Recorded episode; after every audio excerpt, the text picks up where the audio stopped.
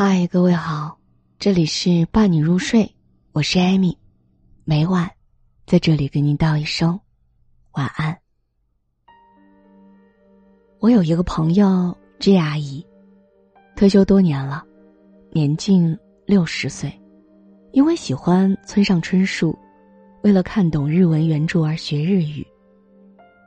她看上去很年轻，一点不像这个年纪的人，娴雅干净。温润淡漠。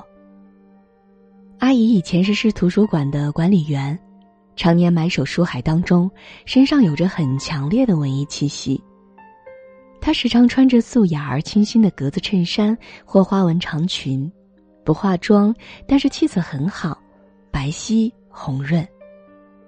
说话动作都是轻柔含蓄的，经常带着微微的笑意，很是温暖和煦。可以想见，年轻时候也必是个落落脱俗的清新姑娘。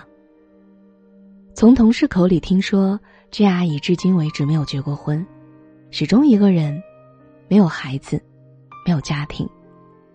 她学舞蹈，学日语，看书写作，经常独自旅行，享受着一个人的生活。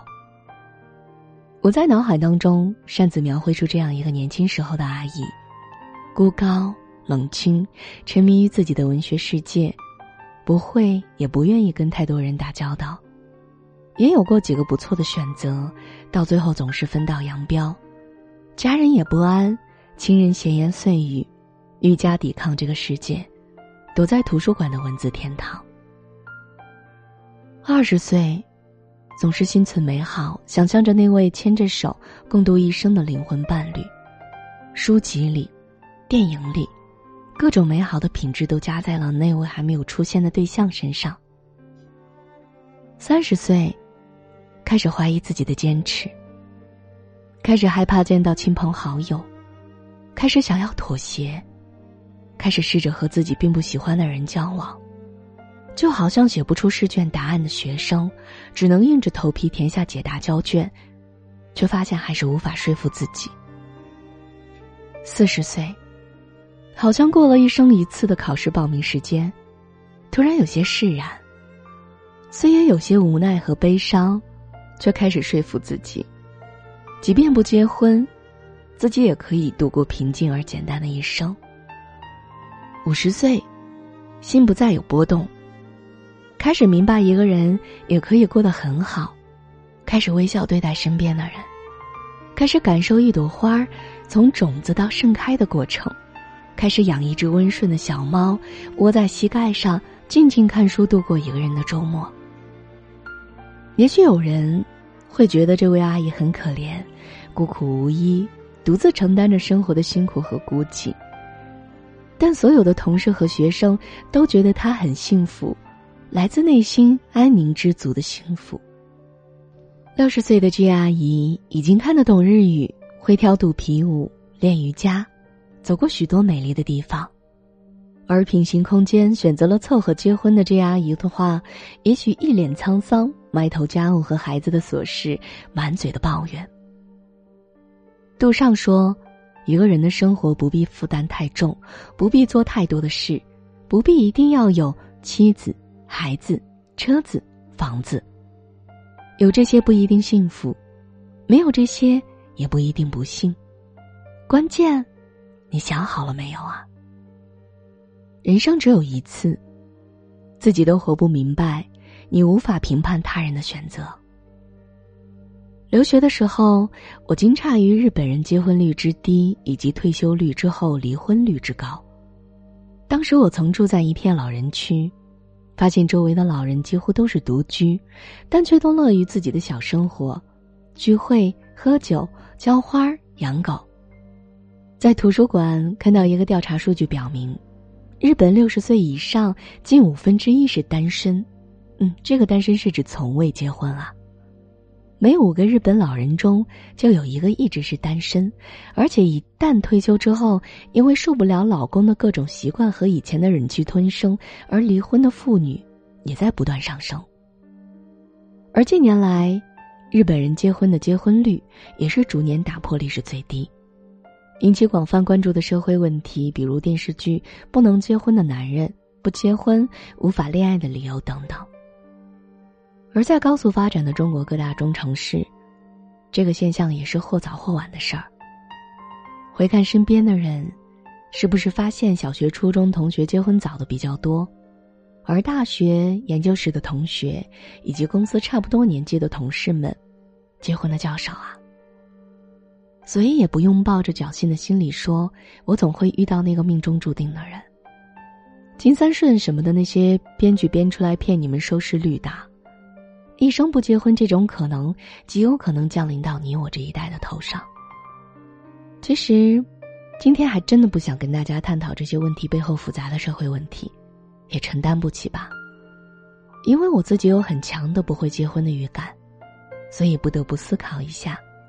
如果不结婚，会怎么样呢？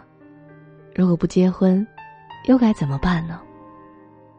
嗯，记得有约教授关口老师，因为担心对方受不了自己奇怪的个性以及学术更有趣儿而选择不婚。他最多的时间不是在研究室，就是在野外调查，这是典型的事业痴迷型，也就是说，嫁给了事业。还有一位小姐姐，小有名气的室内设计师。自己有车有房，容貌清丽中等，他看上的都已婚，看上他的，他看不上。在不断焦急和不断感叹失望中，伴随每年的生日蛋糕，只有我一直陪伴吧。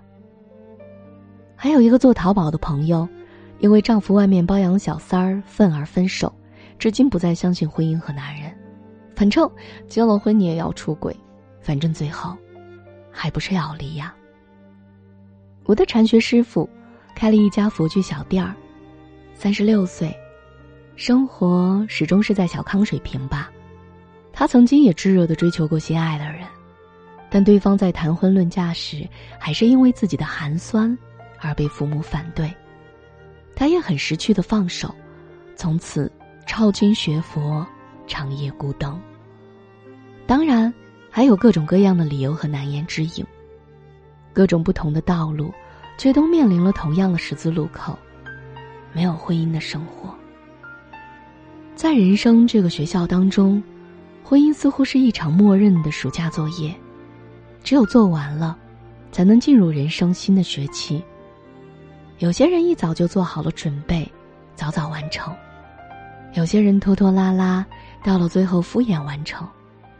还有些人忙着精彩的暑假生活，直到别人提醒你作业做了吗，才痛苦的想起来。我看过了太多婚姻的悲哀，当然也见过美好的家庭，只是说，其实幸福本身和婚姻并没有什么必然联系。